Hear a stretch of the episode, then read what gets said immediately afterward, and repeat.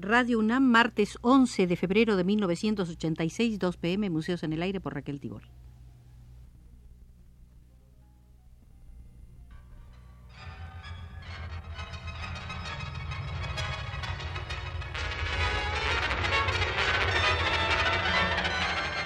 Museos en el Aire.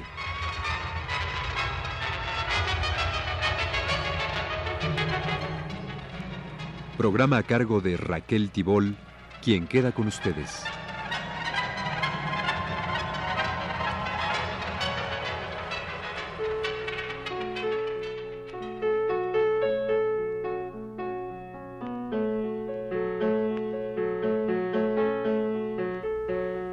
En el Museo de la Danza Contemporánea Mexicana estamos desarrollando un cursillo tomando como base las actividades de Ballet Nacional. En la última lección, que fue la 17, la de hoy es la lección 18, de este breve cursillo, nos hemos referido a los bloques de formas. Hemos ya definido lo que es un bloque coral. Hoy haremos un acercamiento a lo que es el bloque agrupamiento. En el agrupamiento la forma cerrada no plantea contrapuntos con protagonista alguno.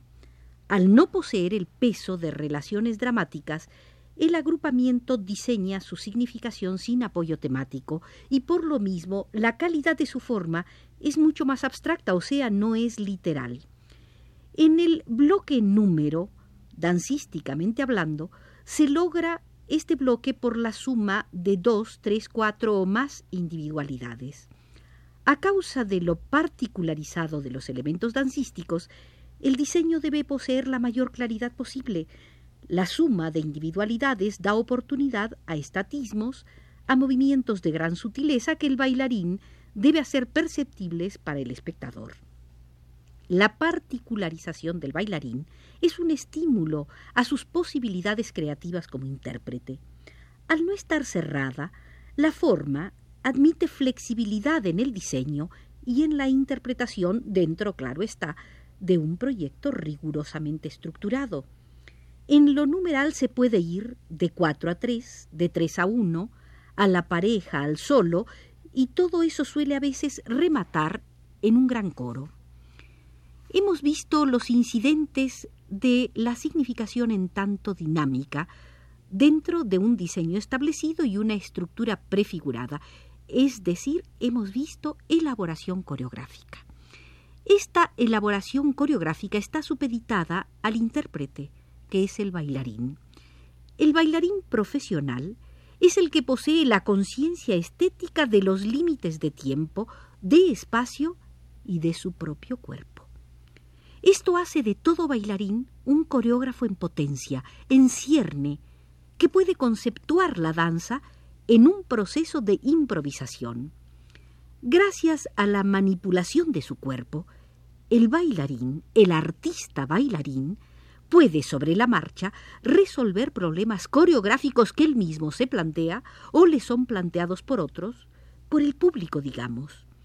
Cualquiera podría, por ejemplo, pedirle a los bailarines la solución de espacios angostos, de líneas diagonales, de líneas verticales que se interrumpen hasta convertirse en volúmenes, de trayectorias rectas o vibraciones horizontales.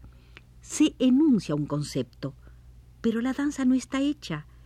Existen las reglas, pero falta el juego. En un proceso de improvisación, los bailarines se someten a una disciplina casi tan rigurosa como al interpretar una coreografía establecida. Se trata de resolver un problema sobre la marcha, problema que a veces puede ser tan sutilmente exploratorio como los contactos corpóreos. Varias parejas de diferente o igual sexo podrían desarrollar un tema tan impreciso, tan vasto como el del contacto físico dancísticamente considerado. Presiones, pesos muertos, volúmenes encontrados, se desarrollan en toda su dinámica y en niveles diversos a través de una impredecible operación de cambios constantes.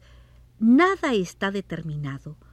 Todo comienza cuando el problema se propone y los bailarines se apoyan en los parámetros propios de su estilo.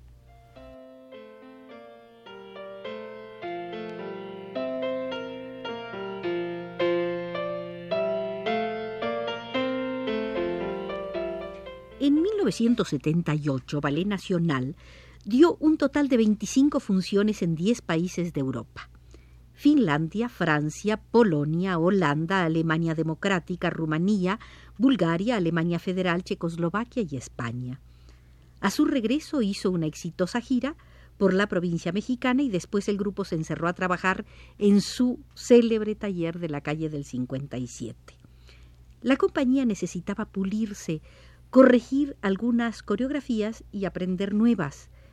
Por enésima vez había sufrido la defección de bailarines. Ballet Nacional ha sido estación de paso para muchísimos artistas de la danza. La férrea disciplina, el rigor y quizás la mística experimental de Guillermina Bravo, unidos a los bajos ingresos que en México tienen los cultores de la danza contemporánea, han ahuyentado a muchos. La altísima calidad interpretativa de Miguel Ángel Añorbe, Antonia Quirós, Victoria Camero o Jaime Blanc significa el diario sometimiento durante años a laboriosas faenas de adecuación corporal y psicológica.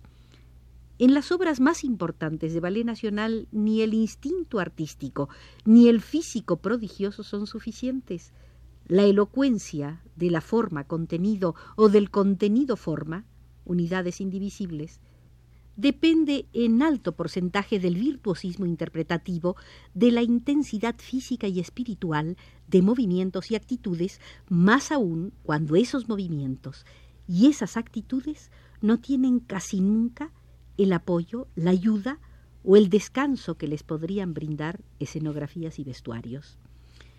En la lista de colaboradores de Ballet Nacional publicada habitualmente en los programas figuran cinco escenógrafos, Guillermo Barclay, Antonio López Mancera, la fallecida Fiona Alexander figuró durante mucho tiempo, Marta Palau y Rafael Samarripa.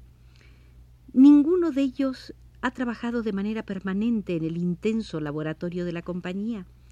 Como consecuencia, la hora de la hora se llena el vacío escenográfico o de diseño plástico con el desnudo virtual de mallas eh, color carne sobre los cuerpos o mallas del mismo color, lo que redunda muchas veces en ausencia de integración visual o en confusión de planos y valores. Tal cosa ocurrió en el estreno de Reacción de Duelo, llamada también Oratorio por la muerte del poeta Carlos Pellicer compuesto este oratorio por Guillermina Bravo con música de Villalobos, teniendo como sustento versos de ocho poemas del homenajeado, es decir, de Carlos Pellicer. Como en otras obras de la coreógrafa, la construcción aquí no fue lineal. Hay una trama dialéctica. Los opuestos contradictorios chocan en sucesión multifacética y van estableciendo nexos muy estrechos para lograr unidades de valor universal. Guillermina pensó inicialmente en hacer uso de la palabra, con lo cual el desdoblamiento en seis personajes y un solo poeta verdadero hubiera resultado descifrable.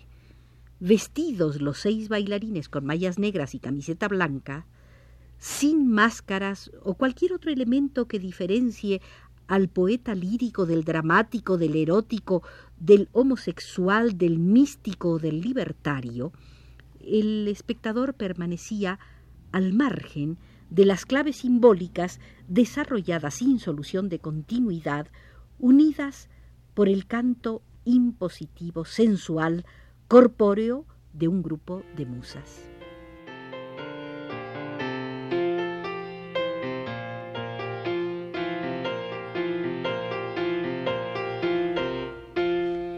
Resulta prepotente que un artista del espectáculo exija al público, en su relación necesariamente efímera con la obra, un esfuerzo intelectual y sensible semejante al invertido en los meses o años de trabajo para lograr un acabado aceptable.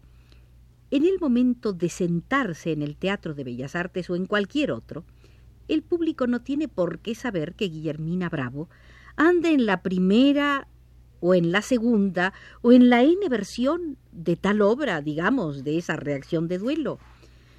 Quienes habían seguido ese trabajo sí podían suponer que después de la primera versión, presentada en el Teatro de la Ciudad, y la segunda en el Palacio de Bellas Artes, habría una tercera, porque el objeto amoroso no estaba todavía resuelto como presencia escénica. En la primera versión la coreógrafa utilizó a una bailarina, Raquel Vázquez. En la segunda fue un muchacho, Ernesto Salcido. Pero en ninguna de las dos logró el andrógino, un solo ser con dos sexos, sino más bien un ser asexuado. En todo caso, los efebos que sirvieron a Miguel Ángel indistintamente como modelos para figuras femeninas y masculinas serían un punto de referencia adecuado. Vestir a un adolescente con un ceñidor sobre la malla que hace desaparecer el bulto de su sexo, tal como ocurrió en la segunda versión, crea una imagen monstruosamente imprecisa. Fue Maurice Béjart quien dio una fórmula para la ambigüedad escénica muchachos con todos los atributos propios de su sexo, bailando como mujeres. No ha de ser un serafín quien cierre la puerta, expresión de un poema de Carlos Pellicer, sobre una forma de amor señalado como culpable por un sector de la sociedad. En todo caso, y más en Pellicer, sería un compañero de viaje. Lo acuoso, tan importante en la poesía del tabasqueño, hacía acto de presencia en la segunda versión al través de una cortina de lluvia inventada por Marta Palau. Pero esa bella cortina adornaba el foro, no estaba integrada la danza, y de esto no tuvo la culpa la artista plástica sino la coreógrafa. El coro de los poetas, que se iba enlazando como los personajes de la danza el conocido cuadro pintado por Henri Matisse en 1910, las musas y aun el objeto amoroso deberían haber evolucionado entre las hebras de la cortina en ese constante fluir del agua que suena en los versos de Pellicer. Las luces son para Guillermina Bravo un elemento que hace visible los cuerpos para sustentar el tema y ayudar a su captación. Su paleta está constituida por el magenta, el azul, el ámbar y el blanco. Esta tetracromía lumínica básica debe ser aplicada en cada teatro según las condiciones concretas del foro y el tablero de mando. Los hay desde manuales hasta electrónicos con memoria.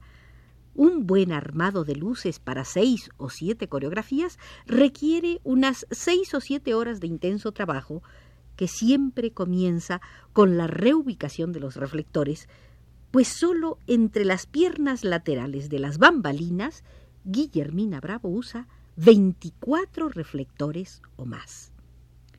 En la temporada internacional de danza contemporánea de 1979, Ballet Nacional interpretó dos coreografías de Jaime Blanc, dos danzas fáciles, una de ellas, y la otra se tituló Juegos. La primera de las danzas fáciles es un estudio del espacio con acentos de interioridad y lirismo desarrollado en sucesiones y simultaneidades por tres bailarines, Victoria Camero, Jesús Romero y Jaime Blanc. En la segunda danza, los tres cuerpos tejen un diseño envolvente que culmina en un suave sentido temático referido a la homo y a la heterosexualidad, cuando los sexos se diferencian según el trazo amatorio y el conflicto, sin soportes ni obviedades argumentales. En juegos, con percusiones realizadas por Hugo Tamés, Jaime Blanc logró un ambiente celebrativo caribeño para nada abstracto como era su terco deseo. Sin ninguna referencia folclórica hay en esta obra un precioso tono latinoamericano que no necesita vestidos o telones con color local para hacerse evidente.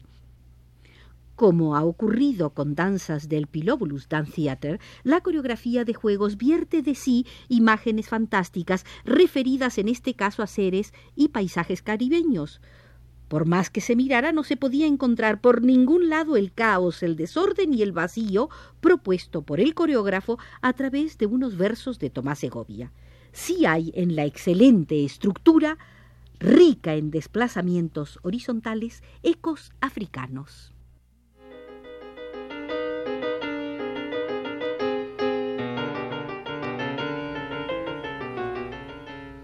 Con Arturo Garro desde los controles concluimos la lección número 18 en las visitas sistemáticas que hemos venido realizando al Museo de la Danza Contemporánea en México.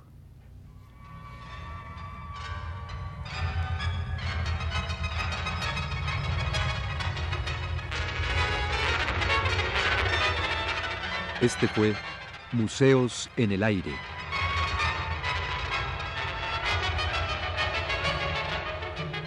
El programa de Raquel Tibol que se transmite todos los martes a las 14 horas.